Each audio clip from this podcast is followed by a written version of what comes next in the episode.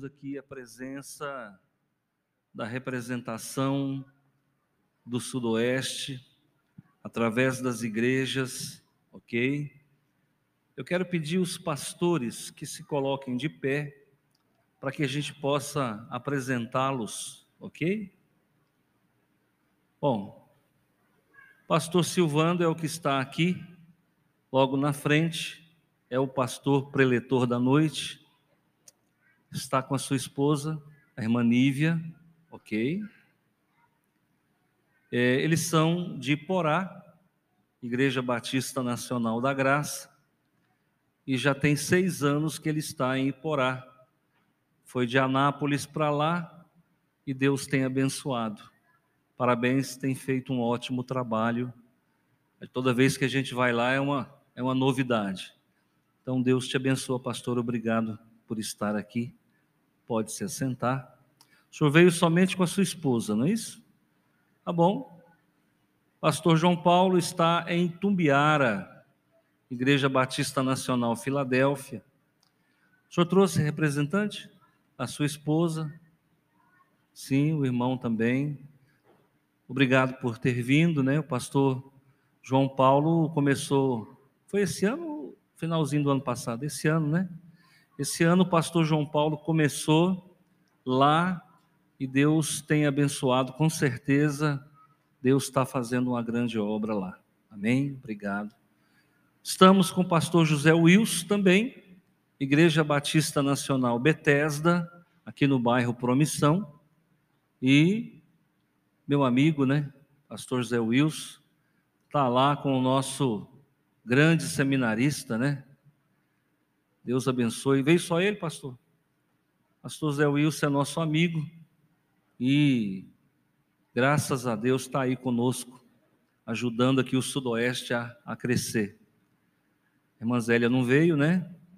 Deus abençoe, obrigado. Estamos aqui com o pastor Hermes, Igreja Batista Nacional Central de Santa Helena de Goiás, terra da bondade, né? Deus abençoe. Sua esposa está ali, eu vi ou não? Está ali, né? Só errei o lugar. Só veio você e ela? Ao filho também, né? Olha lá. Deus abençoa. Obrigado, pastor. Está botando fogo em Santa Helena, viu, irmão? Pegando fogo lá, viu? Glória a Deus.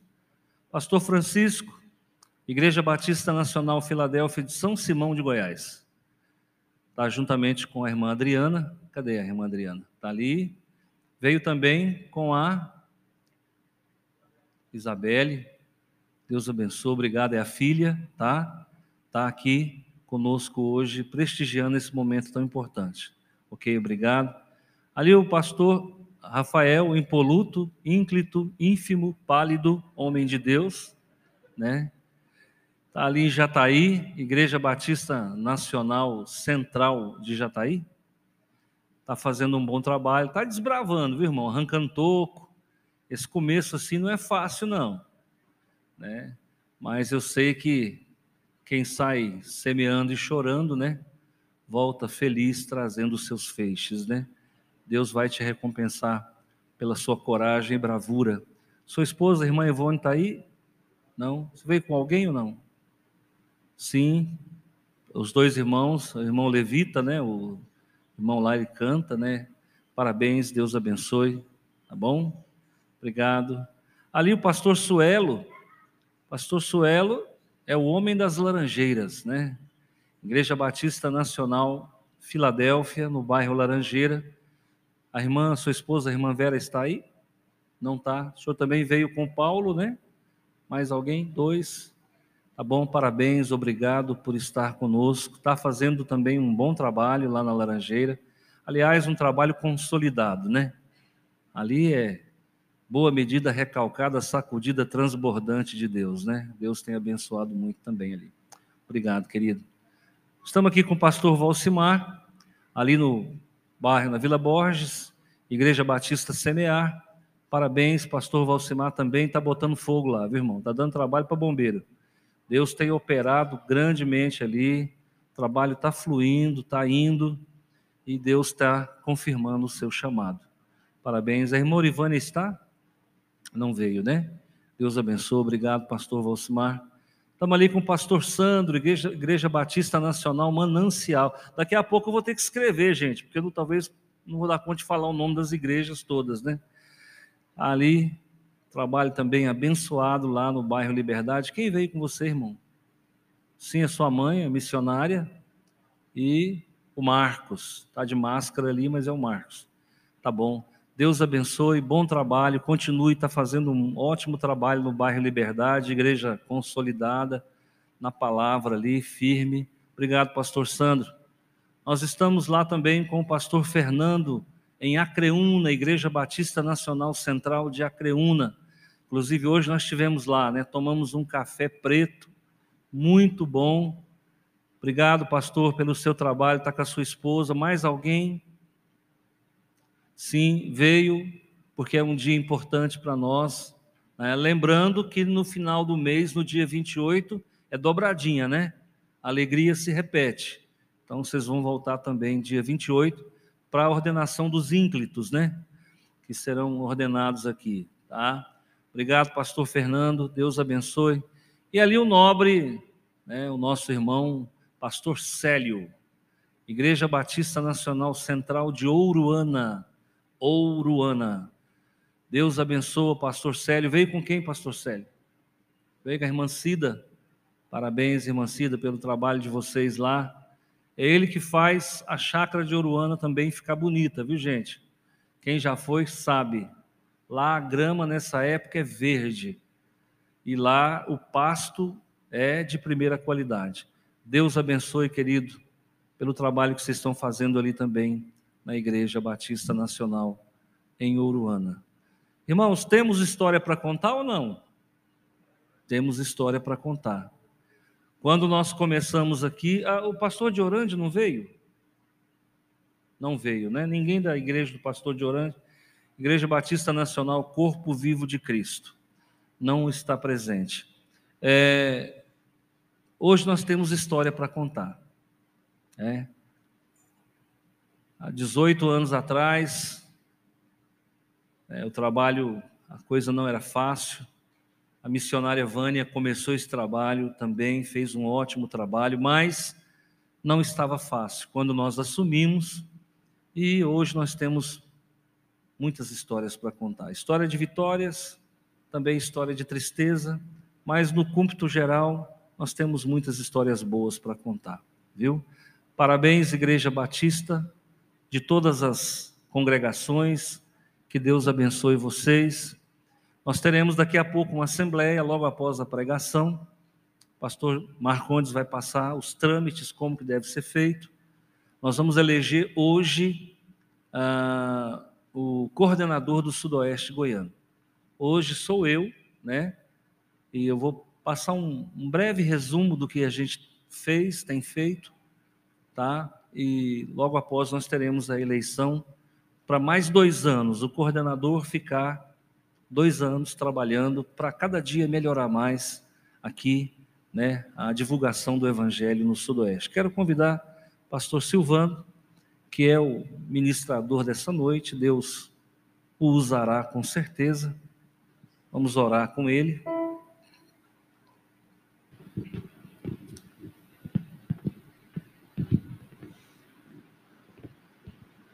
Quem já foi Iporá, gente? Lá não tem só piqui, não, tem palavra de Deus também, viu? Dia que vocês forem lá, visita a igreja. Nós indicamos a irmã Sueli, ela está com você? A Bianca está aí? Ah, a Beatriz. A irmã Sueli está firme lá, viu? É a filha dela. Senhor Deus e Pai, em nome de Jesus, abençoa como sempre o teu servo, dá para ele, Pai de amor, inspiração, para que possamos ser alimentados na palavra. Usa a boca deste servo, para que nós possamos ser reconfortados, exortados e abençoados. É na autoridade e no poder do nome de Jesus que agora oramos e agradecemos ao Senhor. Amém. Pastor, fica à vontade.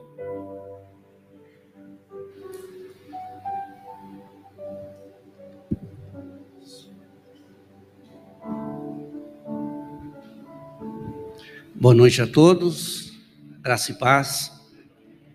É uma alegria poder estar com vocês neste lugar. Quando o pastor Marcondes me chamou no WhatsApp dizendo que o pastor Antônio queria que eu viesse trazer a palavra nesta noite, eu disse que já que era um convite do pastor, eu assumia como uma ordem dele porque todas as vezes que nós chamamos o pastor Antônio lá em Iporá, ele esteve conosco, abençoando nossas vidas. Então eu tenho essa dívida com ele, além dele ter sido também o nosso tutor no início lá do ministério em Iporá. Que Deus abençoe sua vida, pastor, que Deus dê graça, dê força, e Deus continue também dando sucesso ao Senhor na sua caminhada. Graça e paz aos pastores, minha amada que sempre me acompanha, eu tenho essa alegria somos só nós dois, não tivemos filhos, então onde um está, geralmente o outro está junto. E ela sempre tem me acompanhado e veio correndo da faculdade, nos aprontamos rapidamente e aqui chegamos, já sete e meia, mas chegamos em ponto. Para não tomar muito mais do nosso tempo, vamos abrir nossa Bíblia, livro de Êxodo, capítulo de número 13, é só o versículo de número 17.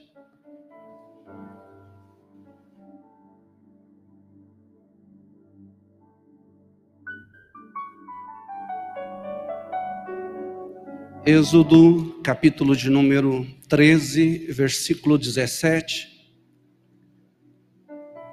Todos abriram? Segundo livro da Bíblia, o décimo terceiro capítulo, décimo sétimo versículo. Está também ali na parede. A minha versão é Almeida Revista Atualizada vai diferir um pouco só dessa de vocês, que é corrigida, mas é a palavra de Deus também para nós. Tendo Faraó deixado ir o povo, Deus não levou pelo caminho da terra dos filisteus, posto que mais perto, pois disse: para que porventura o povo não se arrependa e vendo a guerra e torne para o Egito. Vou ler de novo. Tendo Faraó deixado ir o povo, Deus não o levou pelo caminho da terra dos filisteus, posto que mais perto, pois disse: para que porventura o povo não se arrependa, vendo a guerra, e torne ao Egito. Pai, em nome de Jesus, mais uma vez oramos ao Senhor, meu Deus, e que a tua palavra nesta noite ela seja Pai, de fato, uma semente plantada em cada coração. Que o teu Espírito, Pai, o Espírito Santo, nesta noite possa falar mais alto em cada vida, em cada coração. Que nós sejamos consolados, exortados, sejamos fortalecidos pela palavra, pela palavra do Senhor. Pai, toma então minha vida de empréstimo, Deus, para que no nome de Jesus o Senhor possa falar, o Senhor possa comunicar toda a sua vontade tudo aquilo, Pai, que o Senhor quer nesta noite dizer àqueles que precisam ouvir, Pai, do coração do Senhor uma palavra. Se conosco, Deus, nós pedimos, nós oramos no nome do seu filho amado, no nome de Jesus. Amém. Eu sempre gosto muito de falar, gosto muito de pregar, e uma das primeiras coisas que eu, que eu perguntei é quantos minutos eu teria para que eu não ultrapasse então o horário, para que eu não passe do tempo de falar com os irmãos, e eu farei de tudo para me manter dentro do tempo que me foi dado. E eu queria nesta noite falar a respeito de um tema pelo caminho mais longo e mais difícil. Por quê? A minha proposta é que nós nesta noite possamos refletir a respeito da nossa caminhada, a respeito da nossa jornada e de alguma forma refletir por que Deus geralmente nos leva pelo caminho mais longo e pelo caminho mais difícil. Quem não gosta de um atalho? Quem não, ah, digamos assim, pergunta sempre por um caminho que seja mais perto, por um caminho que seja mais breve, para que se corte distância, para que se diminui quilometragem. Nós, acredito eu, somos do tempo nós somos a geração daqueles que querem obter, que querem ter, mas querem sem esforço e de alguma forma que seja rápido, o mais rápido possível. Temos na nossa geração um senso que se chama senso de urgência. Nós temos no nosso coração que aquilo que nós precisamos, nós precisamos agora, nós precisamos rápido, e nós temos que obter aquilo que o nosso coração deseja. Quando nós olhamos o contexto bíblico, nós às vezes nos perguntamos por que que Deus não muda, por que que Deus continua trabalhando da forma como ele sempre trabalhou? Porque nós gostamos de coisas fáceis, nós gostamos de atalhos. Imagine vocês uma dieta que as pessoas nos passem e digam para nós: emagreçam dormindo. Coma tudo o que você quiser durante o dia e à noite emagreça, apenas com um pensamento positivo. Imagine você comprando um livro e que dê a você 13 passos para uma vida financeira vencedora, uma vida financeira vitoriosa. Imagine nós ah, procurando uma dieta que resolva a nossa, digamos, o crescimento da nossa barriga ou ajuntamento de gorduras localizadas, e que isso aconteça meio que igual a um trovão, igual a um relâmpago. Nós gostamos de atalhos. Nós gostamos de coisas fáceis. Nós gostamos de alguma forma que não precisemos suar para ter aquilo que nós queremos. E acredito que sustento essa minha ideia no número de loterias ou de jogos de loteria que existem no nosso país. São inúmeros, são vários. Todas as vezes que você vai a uma casa lotérica pagar uma conta, a pessoa que te atende, ela te oferece algum tipo de jogo.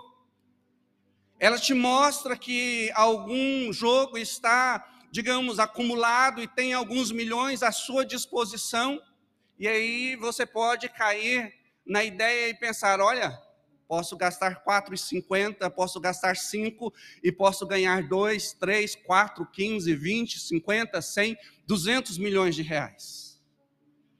Nesse mundo que nós vivemos, a ideia de uma vida fácil, é vendida para nós.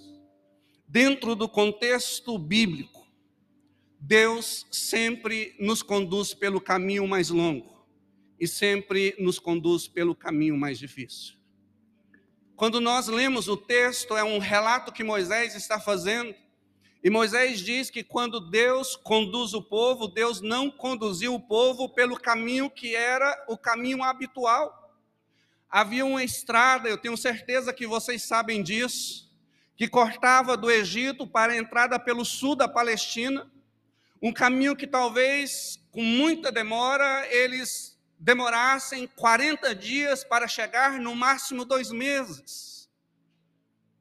Moisés escrevendo, ele diz que Deus não conduziu o povo por este caminho. Moisés diz que Deus, ao invés de levá-los pelo caminho mais rápido, Deus os conduziu pelo caminho do deserto. E aquela caminhada que talvez durasse 40 dias, no máximo 60 dias, é uma caminhada que nós conhecemos que durou 40 anos. E eu fico perguntando, por quê? Porque Deus não levou o povo pelo caminho mais curto? Porque Deus não levou o povo pelo caminho mais simples ou pelo caminho mais fácil. A pergunta que eu faço é por que, que Deus continua agindo assim? Por que, que Deus não fez um upgrade? Por que, que Deus não deu uma renovada no seu modo de trabalhar, no seu modo de agir? Por que, que Deus continua trabalhando dessa forma? E eu queria então, a partir desse texto, levantar algumas questões para nossa meditação e para nossa reflexão. Talvez, quem sabe, tentar dar algumas respostas. Não estou dizendo que as minhas respostas são as, digamos, absolutas, mas é aquilo que Deus comunicou ao meu coração, aquilo que Deus falou ao meu coração. olhando para esse texto, meditando nesse contexto todo. A primeira razão, porque Deus leva pelo caminho mais longo. A primeira razão, porque Deus leva pelo caminho mais difícil, é para que nós não caiamos em armadilhas. Deus ama demais o povo dele. Desde a nação de Israel até os nossos dias, Deus ama o seu povo. E o texto diz, Moisés escrevendo, que quando Deus tira o povo do Egito, quando o Faraó deixa o povo sair, Deus não conduziu, Deus não levou, Deus não permitiu. Primeira razão, para que aquele povo não estivesse diretamente em contato com os filisteus. Quando nós lemos a história sobre os filisteus, nós percebemos que eles, dos inimigos, por assim dizer, adversários de Israel, os filisteus eram os mais duros, eram os mais terríveis, eram os mais violentos. Deus não conduz o povo pelo caminho mais fácil, porque Deus sabia que de imediato aquele povo estaria em contato com os filisteus, e em contato com os filisteus eles seriam presa fácil. Deus no seu supremo entendimento, diz: Vou levá-los pelo caminho mais distante. Vou evitar que eles sejam atacados pelos inimigos agora. Vou preparar meu povo, vou trabalhar meu povo, vou de alguma forma fortalecer esse povo que é recém-saído do Egito, não entende, não sabe muito ainda sobre guerra. É interessante porque às vezes, na nossa pressa, nessa nossa geração de resultados imediatos, nós caímos em muitas armadilhas, nós caímos em muitos perigos. Quantas vezes nós já não assistimos o noticiário e é dito para nós que alguém, procurando ter um bumbum perfeito, fez a aplicação ao invés de aplicar o silicone que seria o correto, aplica silicone industrial. Quantas vezes nós já não ouvimos de pessoas que aplicaram no seu corpo cimento, querendo um resultado rápido, querendo um resultado imediato, querendo um resultado que não, digamos assim, não ocupasse muito do seu tempo e trouxesse os benefícios. Mas nós sabemos que esse caminho não existe. Pastor Antônio acabou de dizer, de 18 anos. 18 anos é uma vida. A Igreja Batista Nacional Central de Rio Verde, ela não nasceu da noite para o dia e ela não se tornou o que ela é de um ano para o outro. Não existem caminhos fáceis. Todo caminho fácil, todo caminho que parece ser um atalho, pode nos conduzir a uma armadilha.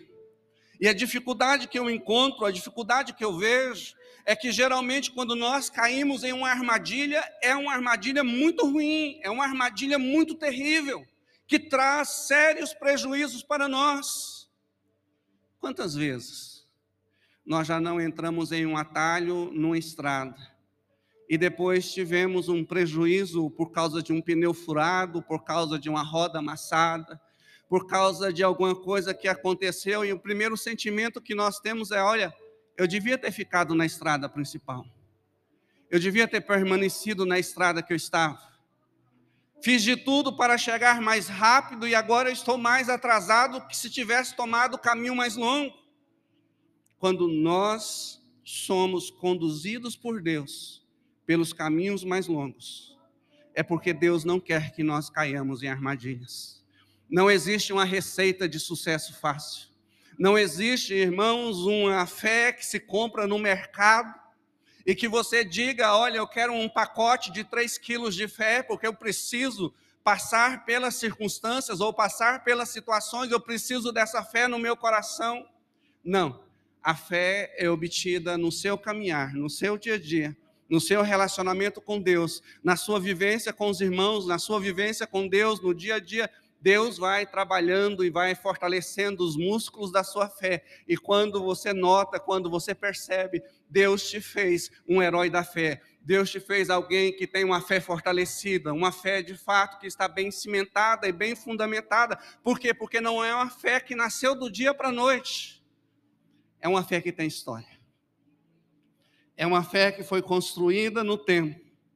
Nós somos a geração dos resultados imediatos, eu repito mais uma vez, e é interessante porque o pastor Samuel Vieira, lá de Anápolis, ele diz que por sermos uma geração de resultados imediatos, nós constituímos para nós pessoas que são ungidas, nós constituímos para nós pessoas que têm um acesso mais direto com Deus, e ao invés de seguir o caminho que essas pessoas seguiram, nós achamos que é mais fácil consultá-las Sempre temos em nossas igrejas as irmãs e os irmãos de oração. Eu acho que na nossa igreja Batista Central aqui tem essas pessoas.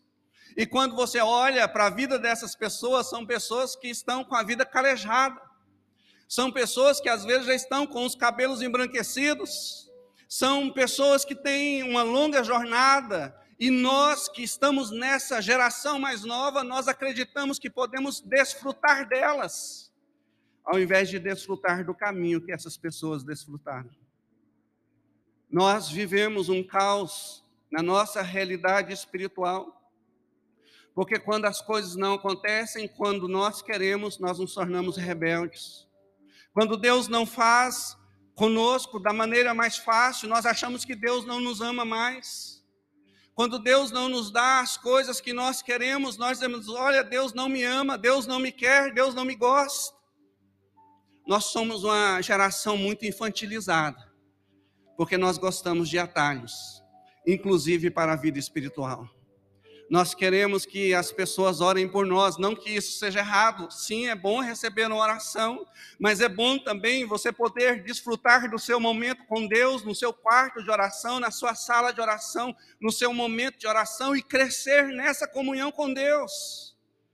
Porque às vezes a gente olha para essas pessoas mais antigas, a gente fala, olha, o irmão ou a irmã, ela parece ou ele parece tão íntimo de Deus, mas você vai perceber que esta pessoa tem uma história, que esta pessoa tem um caminho, essa pessoa tem um trajeto e geralmente é um trajeto longo, e geralmente foi um trajeto muito difícil, conquistado debaixo de muito choro, conquistado de, debaixo de muito lamento e de muita oração.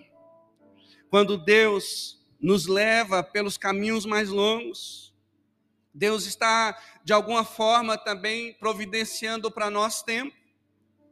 É a segunda razão porque Deus nos leva pelos caminhos mais longos. Porque uma coisa que nós aprendemos com a história do povo de Israel, nos 40 anos que eles passaram no deserto, é que nos 40 anos, Deus passou com eles. Para mim, uma das passagens mais bonitas é aquela de Oséias, capítulo 11, versículo 4. Se tem uma crença em Deus que é comum a toda a humanidade, não vou discutir, porque realmente muitas pessoas creem em Deus e às vezes em deuses. Mas o Deus que a Bíblia Sagrada diz, o nosso Senhor, o nosso Yahvé, o nosso Jeová, ele diz no capítulo 11, Deus falando através do profeta Oséias, no versículo de número 4, diz: Eu levei o meu povo para o deserto, para falar ao coração dele. Deus conduz o povo pelo caminho mais longo, primeiro, certamente por causa das armadilhas. Segundo, porque Deus queria falar ao coração. Deus queria que o povo conhecesse Deus queria que o povo soubesse quem ele era. Deus queria que o povo entendesse de fato como ele era e como se relacionar com ele. Porque uma coisa que sempre me vem à mente e talvez nós não percebemos, porque lendo o texto, e a gente sempre lê assim, de carreirinha, eu sempre fico pensando em Moisés escrevendo esse texto. Porque se você parar para pensar, Moisés ele surge lá no Egito, enviado por Deus. Algumas pessoas o conhecem porque ele estava lá no Egito, juntamente com os seus familiares, havia deixado o Egito há 40 anos atrás, mas ainda tinha pessoas que o conheciam. Moisés incute na cabeça daquele povo que ali estava sendo oprimido, sendo opresso.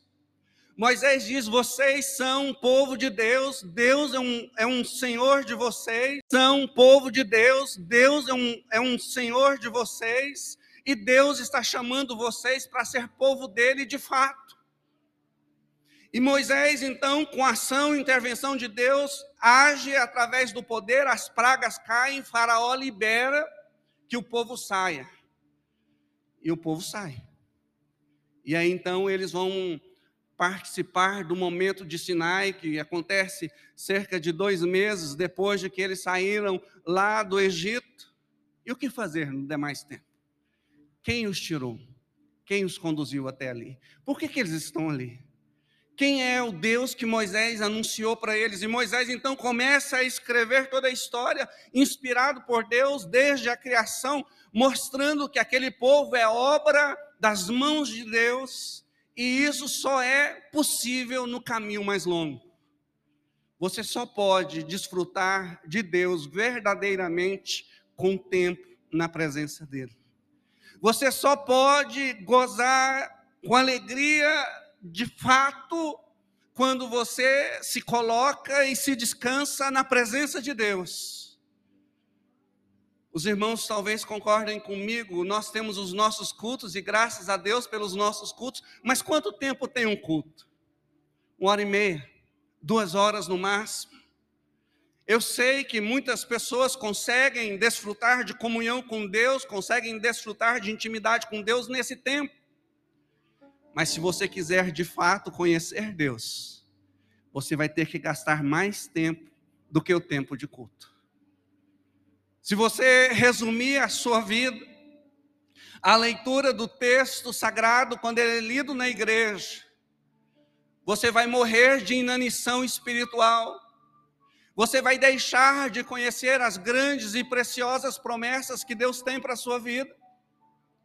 Porque aqui, por mais que a palavra é lida e sempre é lida, é um versículo, dois versículos, três, dez, quinze versículos no máximo, e ninguém se torna um cristão bem fundamentado, ouvindo 15 versículos num dia.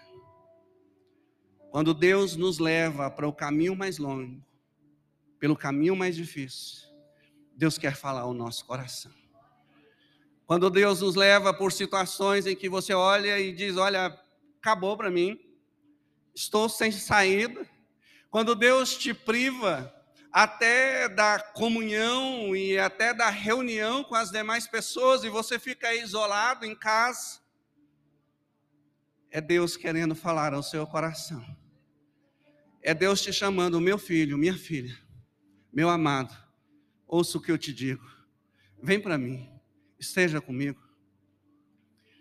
O texto conta para nós que Deus, dentro daquilo que planeja com o povo, Deus quer que o povo conheça, Deus quer ser conhecido nós, Deus precisa que nós o conheçamos, que nós prossigamos nesse conhecimento e continuemos crescendo nesse conhecimento até que a vinda dele aconteça ou até que a nossa morte aconteça. Mas nós precisamos continuar na caminhada. E quando Deus nos leva pelo caminho mais difícil, Ele quer falar diretamente ao nosso coração. E às vezes nós estamos na correria tão grande, estamos no alvoroço da vida, e eu acho que uma das coisas boas da pandemia, uma das coisas boas de tudo que nós estamos passando, porque nós precisamos tirar lições de tudo que nós estamos vivendo, e uma das coisas boas que nós tivemos é que em muitos momentos da vida nós não tínhamos a desculpa de dizer para Deus que não tínhamos tempo. Nós tivemos muito tempo. Mas eu ouso dizer que a nossa vida espiritual não cresceu nesse tempo de pandemia. Eu ouso dizer que nós não nos tornamos melhores leitores da Bíblia Sagrada por causa da pandemia. Então Deus precisa continuamente nos levar ao deserto e continuamente nos levar pelos caminhos mais difíceis para que nós nos acheguemos a Ele, nos coloquemos diante dEle e perto dEle. A terceira razão pela qual Deus nos conduz pelo caminho mais longo, pelo caminho mais difícil, além de Deus, de fato, evitar que nós caiamos em armadilhas, além de Deus querer que nós o conheçamos pessoalmente, é que nós entendamos de uma vez por todas que Ele tem seus métodos, Ele tem a forma de fazer. Eu, às vezes, eu olho e fico por entender. Por que, que Deus não chamou Abraão com 20 anos? Por que, que Deus chama Abraão depois dos 70 anos? Por que, que Deus ainda demora 25 anos para dar um filho a Abraão, esperando que ele atinja a idade de 100 anos para que depois ele possa ser pai? Por que, que Deus não fez antes? Quando a gente olha alguns personagens bíblicos e a gente fica assim indignado ou talvez tentando entender, Deus dá sonhos a José, confirma em mais de um sonho que ele vai ter uma posição de destaque, que ele será um homem bem-sucedido. E o que acontece depois? Ele é vendido pelos irmãos. Ele é levado para o Egito como escravo, vendido a Potifar, passa quase 17 anos desde o sonho até que a promessa se cumpra. Eu sei, irmãos, que às vezes se torna chavão ou até cansativo dizer isso, mas Deus tem sempre um processo junto com a promessa. Eu tenho certeza que nenhum de nós já deixou de experimentar isso. Deus te faz a promessa. E aí os anos vão passando, o tempo vai passando. E aí você às vezes questiona Deus, mas o Senhor fez a promessa, Deus, o Senhor falou, Deus, eu recebi a palavra, o Senhor disse que faria. Deus está nos ensinando que Ele tem um método, Ele tem a forma de fazer. Deus diz a Abraão: Abraão, vou te dar um filho. 16 anos se passam, as coisas não acontecem, nada muda. A Sara diz: Eu posso resolver isso. Mas aquele não era o método de Deus, aquela não era a forma de Deus. Quando Deus nos leva pelo caminho mais longo, Deus quer mostrar para nós que Ele tem um método. Ele vai fazer. Nós às vezes não sabemos como, nós não sabemos quando, mas sabemos que temos a promessa. Se temos a promessa, nós temos mais que qualquer coisa, porque a promessa de Deus jamais cairá por terra. Deus é fiel para fazer. Eu me lembro do texto de Lucas, quando o, o sacerdote Zacarias, é isso mesmo, deixa eu ver se eu não estou equivocado, esposo da Isabel. Então não errei não. Ele está no templo oficiando, no turno dele, e ele recebe a visita do anjo. O Gabriel diz para ele: Olha, a sua esposa vai ficar grávida porque as suas orações, a sua e a da sua esposa, as orações de vocês foram ouvidas. Eu acho impressionante a resposta do Zacarias. Zacarias responde para o anjo: Como se dará isso? Porque eu já sou velho e minha esposa também é adiantada em idade. Meus irmãos, quando Deus nos leva pelo caminho mais longo, quando Deus nos conduz pelo caminho mais difícil, Ele quer mostrar que tem para nós uma estratégia, Ele tem um método. Você precisa, eu preciso, nós precisamos nos curvar diante desse método e diante dessa vontade. Um dia Deus reprova o Saul, diz: Olha, Saul, você não vai mais reinar, eu vou arrumar outro segundo o meu coração manda Samuel ir à casa de Jessé, Samuel vai, todo o processo vocês conhecem. Davi é ungido, e o que aconteceu no outro dia? Davi está pastoreando as ovelhas do seu pai. O que aconteceu no outro dia? Davi continuou pastoreando as ovelhas do seu pai. Tempos depois, ele é levado para servir ao rei Saul, um homem paranoico, um homem endemoniado. Deus já o tinha ungido, Deus já o tinha separado para ser rei de Israel. E Davi está submisso a um homem que já está reprovado por Deus. Tem um momento da caminhada de Davi que o pessoal fala para ele, os seus amigos, né, por duas vezes, ele tem a oportunidade de assassinar Saul e assumir o reino e assumir o trono. E Davi diz: Não, eu não farei isso. Eu não vou levantar a mão contra o ungido de Deus. Eu não vou tirar a vida de ninguém. Davi esperou o tempo certo, a hora certa, até que Deus o colocou sobre o trono. Qual o grande erro que nós cometemos? Acreditar que nós temos a estratégia correta, a estratégia certa, para nos apossar daquilo que Deus fez para nós como promessa. Se Deus tem uma promessa para você, se Deus te fez uma promessa, se curve diante do método de Deus. Se curve diante do tempo de Deus, porque Deus fará. Não deixará a promessa cair por terra, mas Ele fará do jeito dele, na hora dele e da forma que vai glorificar o nome dele. Eu quero nesta noite, encerrando minhas palavras, dizer para nós que na nossa caminhada, muitas vezes, nós nos achamos ah, poderosos e talvez até autossuficientes. Quando Deus nos conduz pelo caminho mais longo, geralmente Ele faz com que todas as nossas energias sejam consumidas, Ele faz com que todas as nossas forças se acabem, Ele faz com que nós sejamos praticamente moídos e às vezes como cana, remoído mais de uma vez, para que nós possamos dar glória a Ele e dizer: Foi Deus que fez. Quando nós lemos a história do povo de Israel saindo do Egito, vocês sabem disso, só de homens eram mais de 600 mil homens. Alguns estimam aquela multidão entre 2 a 4 milhões, alguns chegam até um pouco mais, 5 milhões de pessoas. E o que me alegra nesse quesito de Deus tirar as forças, de Deus moer como cana, de Deus, ah, digamos assim, no, nos espremer e tirar tudo aquilo que é força nossa, é que Deus quer glorificar o nome dEle nas nossas vidas.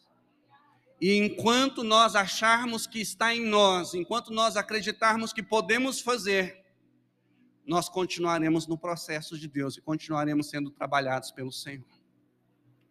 Deus sustentou esse povo. Como eu disse, alguns chegam a dizer que eram 5 milhões de pessoas. Não vou dizer a tanto, eu acho que 2 milhões é um tanto bom. Deus não sustentou esse povo por um mês. Deus não sustentou esse povo por um ano. Deus sustentou o povo por 40 anos. Fez água brotar da rocha duas vezes. Fez águas amargas se tornarem águas boas. Fez cair maná do céu durante 40 anos um dia o povo enfastiado de comer maná, Deus disse: tá, eu vou mudar o cardápio de vocês, vou mandar umas aves para vocês comerem também. Passou lá um bando de codornizes e caíram, caiu exatamente o bando em cima do povo. Meus irmãos, Deus não precisa de nós para fazer aquilo que Ele quer fazer na nossa vida. E muitas vezes ele tem que nos moer, ele tem que nos trabalhar até que nós nos rendamos e digamos: Deus, é só o Senhor que pode. Eu vou tirar a mão, vou deixar o Senhor agir, vou parar de murmurar, vou começar a glorificar o seu nome, vou deixar de idealizar como o Senhor vai fazer, porque nunca, certamente, nós vamos acertar o método de Deus, a forma de Deus fazer, porque Ele é um Deus de multiformas, é um Deus que tem muitas formas de fazer e trazer para nós um milagre, de tal forma que o meu milagre não será igual ao seu, o nosso milagre será completamente diferente, porque nós temos um Deus que é um Deus abundante. Se Deus tem te conduzido pelo caminho mais longo, aproveite se Deus tem te conduzido pelo caminho mais difícil, Ele sabe o que Ele está fazendo. Ele está no controle, Ele é soberano dessa situação que você está vivendo, desse problema que você está passando, inclusive certamente ele permitiu, ele gerou esse problema, para que ele possa falar direto ao seu coração. Aproveitemos o tempo e ouçamos a voz do nosso amado. Eu queria terminar minha participação nesta noite com oração, para que Deus de fato te dê consolo, para que Deus te dê força. E entendamos que o nosso Deus é Deus bom, nosso Deus é Deus poderoso, nosso Deus é um Deus amável e tão amável que nos leva para o deserto, tão amável que nos leva pelo caminho mais longo, pelo caminho mais difícil, para que o nome dele seja glorificado em nós. Feche seus olhos. Pai, nesta noite, Pai, eu sei que meus argumentos, eles não convencem, mas eu sei que o Senhor, Pai, tem uma palavra. E eu sei que o Senhor, Pai, pode comunicar esta palavra. Através de tantas palavras que eu disse, eu sei que o Senhor falou com pessoas neste lugar, que são levados pelos caminhos mais longos. E às vezes até dizem: Ah, minha vida sempre foi mais difícil.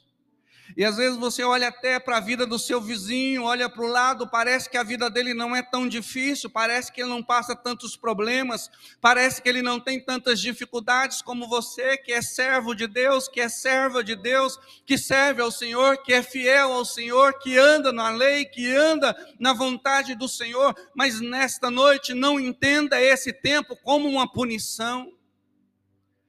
Entenda esse tempo como um tempo em que Deus quer falar direto ao seu coração. E que por causa de tantas outras coisas você não estava ouvindo Deus falar. E precisou que Deus tirasse do seu caminho, às vezes, até os amigos.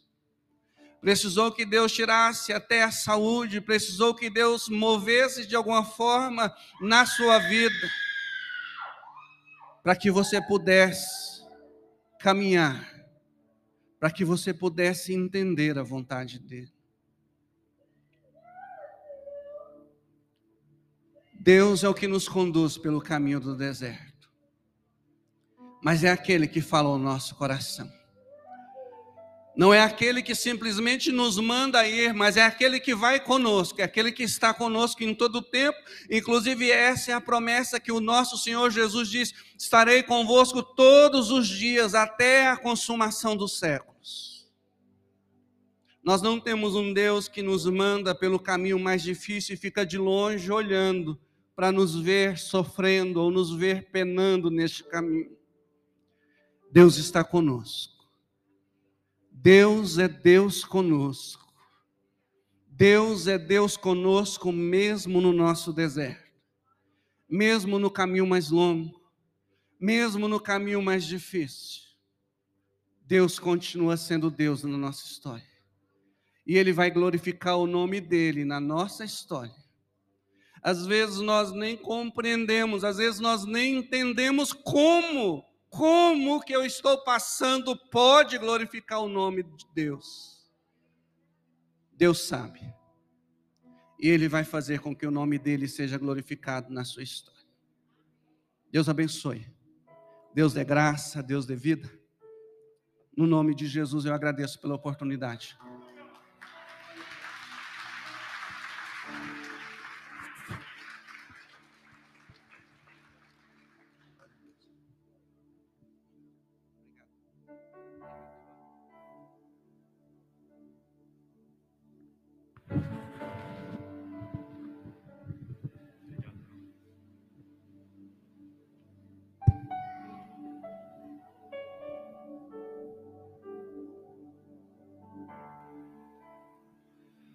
Amém, irmãos, graça e paz. Vamos, a partir desse momento, nós vamos instituir a assembleia. Onde está a nossa secretária? Já está ali, né?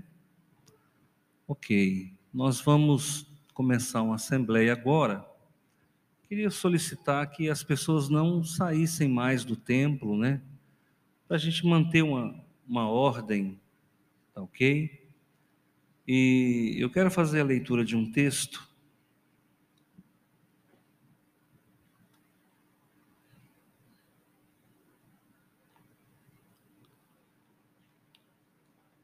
Antes mesmo de fazer a leitura, agradecer o pastor Silvando pela palavra, pela, pelo brilho da palavra, né? Uma palavra muito clara, muito objetiva e que falou aos nossos corações. Lá em 1 Pedro, no capítulo 4 da palavra de Deus, no versículo 10. Então, esse texto já pode ser registrado, né, como a Assembleia já está instituída. Eu vou fazer a leitura do versículo 10. A palavra do Senhor diz assim: Cada um administre aos outros o dom que o dom como recebeu, como bons dispenseiros da multiforme graça de Deus. Cada um de nós é portador de dons. Nós somos portadores da unção de Deus. Nós somos usados como alguém que vai falar por Deus aos homens através de vários, várias ferramentas. Existem muitos dons em nós. E nós temos que colocar esses dons a serviço do Pai. O Pai quer falar, o Pai quer produzir. E Ele usa pessoas imperfeitas para fazer uma obra perfeita. Nós estamos ah, aqui na coordenação do Sudoeste já tem algum tempo. Os últimos dois anos, aliás, de quando nós começamos para cá, houve uma grande mudança. Quando nós começamos a, a, a ser coordenador do Sudoeste goiano, lembrando que a convenção tem quatro regionais: regional Goiânia Leste, Goiânia Oeste, regional Norte e regional Sudoeste, que é a nossa. Nós não tínhamos, tínhamos uma ou duas congregações. Hoje o Sudoeste goiano está com nove, oito congregações, né? está com oito congregações. Mas nós temos nove convênios aqui. Então, não desmerecendo as demais associações, nós somos a associação do Estado de Goiás, a regional do Estado, com o maior número de convênio. Eu acho que os números falam por nós, a gente, nós temos trabalhado. E esse trabalho, ele não é meritório para mim. Primeiramente é Deus fazendo e todo esse colegiado de pastores, né, juntos, e eu também junto com eles, nós temos conseguido alavancar o sudoeste goiano. Quando nós assumimos a coordenação do Sudoeste pela primeira vez, é, nós éramos a menor associação. E eu me lembro que tinha que tirar dinheiro das outras associações para tampar o buraco que existia no nosso caixa. Então, normalmente a Associação Norte, Goiânia Leste, Goiânia Oeste, tinha que tirar dinheiro daquelas associações para socorrer o sudoeste goiano. Hoje, para a honra e glória do Senhor, o sudoeste goiano ele é autossuficiente. Nós temos arrecadação que nos permite tocar o ano todo e às vezes até ajudar outras associações. Olha como o mundo dá volta, olha como as coisas mudam. Repito, graças a Deus em primeiro lugar e a esse colegiado de pastores, de igrejas.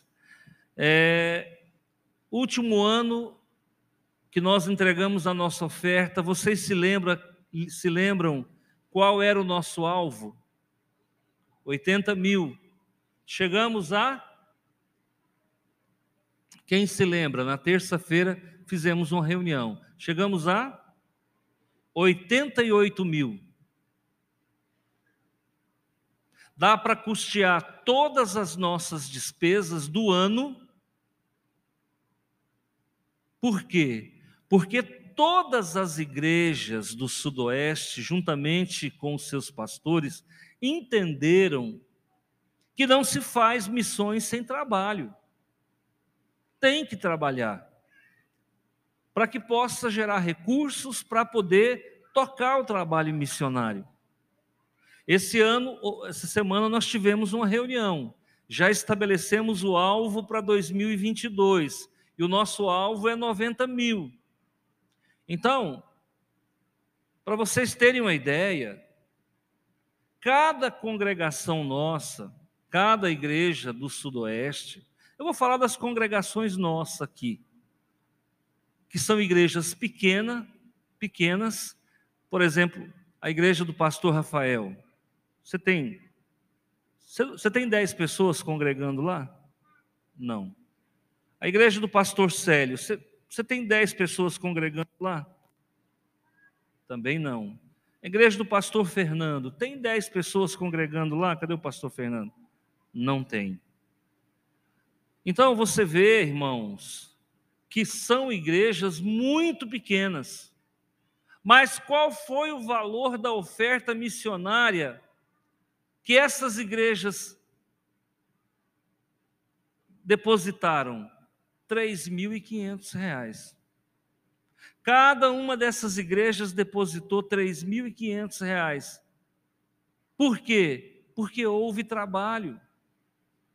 Outras igrejas depositaram 5 mil, outras mais de 5 mil, e outras menos também, de 3.500.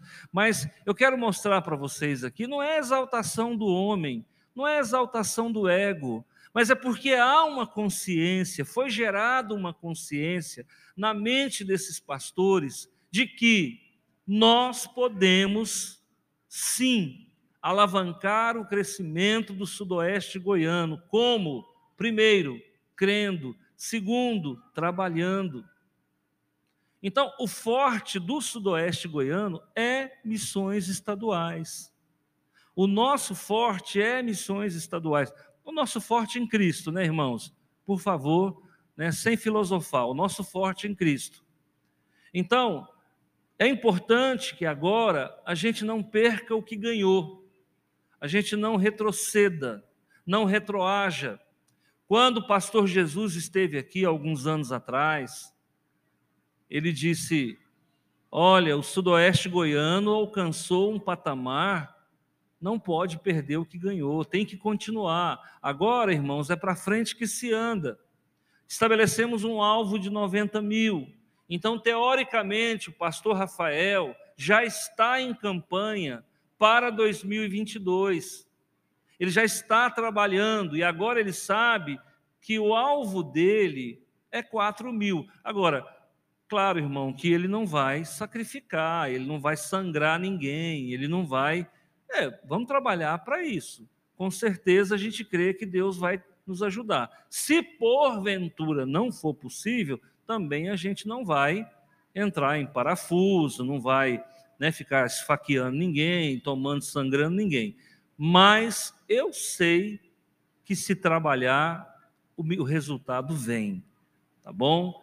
Então, eu quero agradecer aqui de público a todos os pastores que se empenharam por missões estaduais. Tá? Que Deus recompense vocês nesta vida e na vida vindoura. Que a igreja de vocês sejam igrejas missionárias. Hoje, eles têm que vender algum, fazer uma ação entre amigos, têm que fazer algum, algum jeito para arrecadar. Mas amanhã será, talvez, como igrejas que já têm consciência. Não precisa vender pastel, não precisa vender bolo. O próprio fiel sabe do compromisso que é missões e ele vai ofertar de forma natural. O que que a gente tem proposto aqui? Tantas ferramentas, o cofrinho, 1%, não é? Que você, além dos 10% que você que você dizima, que você dizime 1% que vai integralmente para missões. Pastor, isso é doutrina? Não. Eu sou obrigado, obrigado? Não. Não. Eu sou obrigado, obrigado? Não. Mas se você tem compromisso com missões, eu sei que 1% não vai te fazer falta. Né? Então nós temos o cofrinho, nós temos o 1%, tá bom? E agora a gente está com a campanha do café, que está indo bem. Só a semana atrasada nós conseguimos para missões mais de 400 reais numa noite. Então, é sinal de que a gente tem promovido ah, mecanismos de conseguir alavancar e arrecadar recursos para continuar missões. Parte do nosso trabalho foi aqui apresentado para vocês de uma forma bem discreta de relatório, tá bom? Estamos comparecendo nos aniversários das igrejas, quando elas fazem aniversário. Por conta da pandemia, muitas igrejas não fizeram. Esse ano, por exemplo, a igreja do pastor Silvano não fez, né? Não fez, com medo, com, com precaução, mas eu acredito que a partir do ano que vem as coisas se normalizam em nome de Jesus. Mas a gente tem ido. Uh, sábado passado estivemos no aniversário da igreja do pastor Rafael. Sábado agora, aniversário da igreja do pastor Hermes, estaremos lá. Então, a gente, aquelas igrejas que estão comemorando o aniversário, nós, como coordenadores, a gente tem comparecido, tá bom? Temos reuniões periódicas por conta da pandemia. Nós também diminuímos as reuniões, ficou tudo meio que paralisado, mas ainda assim não paramos de trabalhar. Muito obrigado pela compreensão, muito obrigado por ter passado com vocês dois anos nesse, nesse processo, né, nesse, nessa, nessa missão de fazer missões, tá bom? Deus abençoe a todos. Nós vamos agora fazer a eleição do presidente, aliás, do coordenador, do vice-coordenador, ah, do primeiro secretário e do segundo secretário. São quatro cargos, né? Ok. Então, como é a, é a, é a votação do presidente, eu vou me abster de falar, vou passar a palavra para o pastor Marcondes, que vai orientar como será a votação. Eu peço que você não saia do templo, porque nós vamos estar votando e ele vai explicar quem pode votar, tá ok? Deus abençoe e já vai fazer a votação do presidente. Após a votação do presidente, eu retorno para. Do presidente, não, do coordenador, desculpa, agora mudou o nome, é coordenador. Após a votação do coordenador, eu volto para dar continuidade.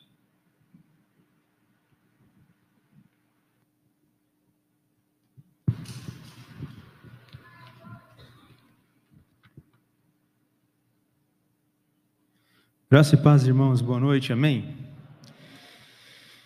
Bom, pastor Antônio já explicou, né, que a diretoria, então, é composta por quatro membros, que é o coordenador, o vice-coordenador, o primeiro e segundo secretário. Só para a gente poder conferir aqui, então, eu gostaria de citar né, os representantes de cada igreja, lembrando que igrejas emancipadas é o pastor e mais dois representantes, e congregações é o pastor e mais um representante. Isso para o momento da votação, tá bom? Então, nós, nós vamos repassar aqui para confirmar. É, nós temos, então, é, para representante da Igreja Batista Nacional Central Rio Verde, o pastor Antônio, o pastor Gessé e a missionária Maurineide. É, a Congregação Batista Nacional Filadélfia de São Simão, nós temos representante pastor Francisco e a Adriana. Congregação Batista Nacional Central de Jataí, o evangelista Rafael e Aparecido Pereira, certo? Temos como representante da Congregação Batista Central de Santa Helena, evangelista Hermes e a Graciela. Da Igreja Batista Nacional Corpo Vivo de Cristo, compareceu ou ainda não? Não. Então, não teremos representante. Da Congregação Batista Nacional Filadélfia, nós temos o evangelista Suelino Rosa e o, e o outro representante também, Paulo Henrique. Tá? Da Congregação Batista Nacional Semear, Rio Verde, Evangelista Valcimar e o Getúlio Moraes. Igreja Batista Betesda de Rio Verde, o pastor José Wilson e o Erasmo Jesus. Da Congregação Batista Nacional Manancial, Evangelista Alessandro Campos e o Marco Aurélio. Da Convenção Batista Nacional Central em Acreúna, o evangelista Fernanda, Fernando e a Regina Moreira. Congregação Batista Central, em Ouruana, evangelista Célio José e Maria Aparecida. E da Igreja Batista Nacional da Graça, em Iporá, o pastor Silvando e a Nívia. Da Igreja Batista Nacional Filadélfia, Itumbiara, temos o João Paulo, evangelista, né? João Paulo, pastor, perdão, pastor João Paulo, é a Igreja Batista, né? Filadélfia, pastor João Paulo e o Francisco de Assis. E nós temos também representantes do CETEBAN, que sou eu, Marcondes Nunes, e também a Roseni. Cadê? Está por aqui? Lá, ok. E do Juban Sudoeste, tem representante? Não veio, né? Então tá ok. Bom, então quem que pode votar? Somente esse pessoal que foi citado aqui, tá? Os representantes de cada igreja também do CETEBAN. Nós vamos, então, poder já iniciar a nossa votação. Importante, então, é, o pastor Antônio já reforçou, né, desse último ano, esse último biênio, agora quem era a diretoria era composta pelo pastor Antônio, coordenador, Marcondes, vice-coordenador, Gessé, é, a Neide, primeira secretária, o Gessé, segundo secretário. Para essa nova diretoria agora, então, nós precisamos de indicação para o coordenador, então, regional do Sudoeste. A indicação para o coordenador, Pastor Antônio, como indicação para coordenador. Há apoio à proposta, perdão, à proposta para a indicação, ok? Então, vamos para a votação. Existe mais alguma outra indicação? Existe mais alguém para a para indicação como coordenador? Não, somente o pastor Antônio. Então, a proposta já está, já foi levantado duas pessoas somente, Francisco, pastor Francisco, pastor Hermes, tá? Vamos então para a votação. Aqueles que apoiam, né, aqueles que votam favoravelmente para o pastor Antônio como coordenador para mais dois anos, né, do Sudoeste Goiano, Levanta as mãos. Ok. Voto contrário, por favor. Fique de pé. Não. Então, por unanimidade, pastor Antônio né, assume mais dois anos na coordenação. Nós podemos aplaudir Jesus por isso. Obrigado. Passo a palavra para o nosso coordenador.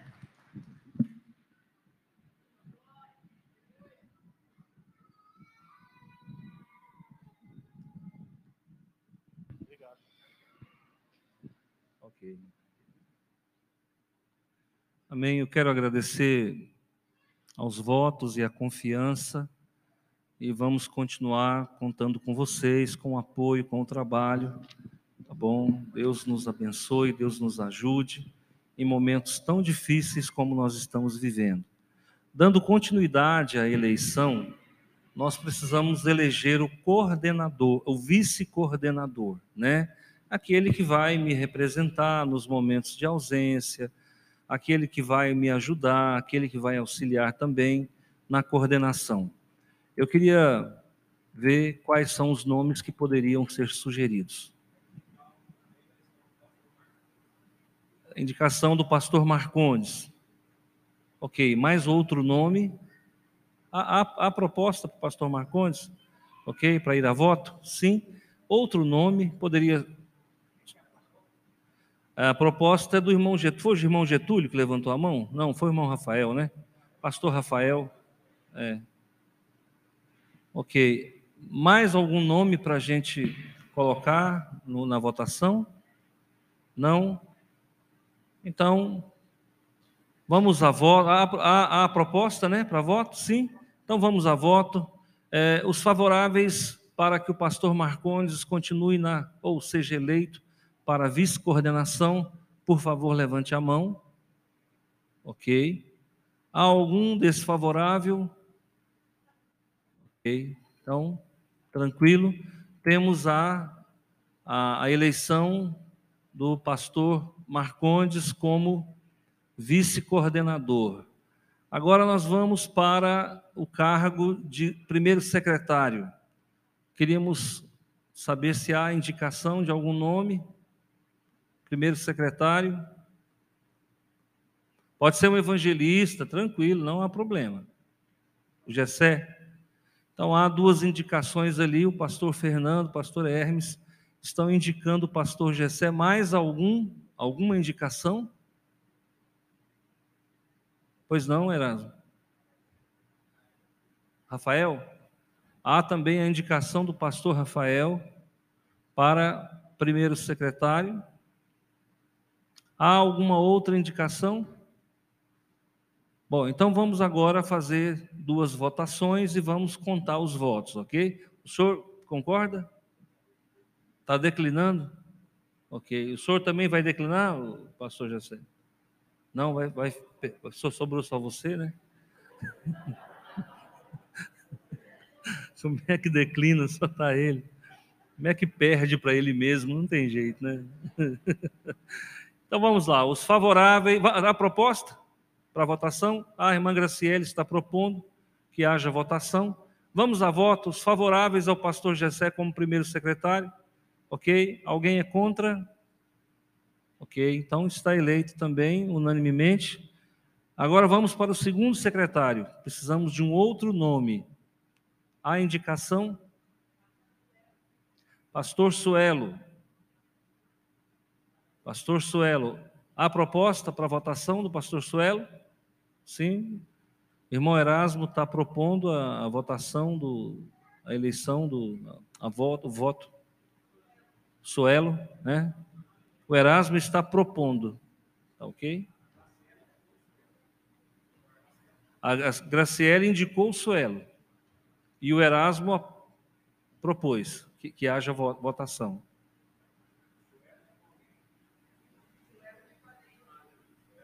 Ah, o Suelo indicou a Neide. Olha só. Por acaso o senhor vai declinar? Declinou.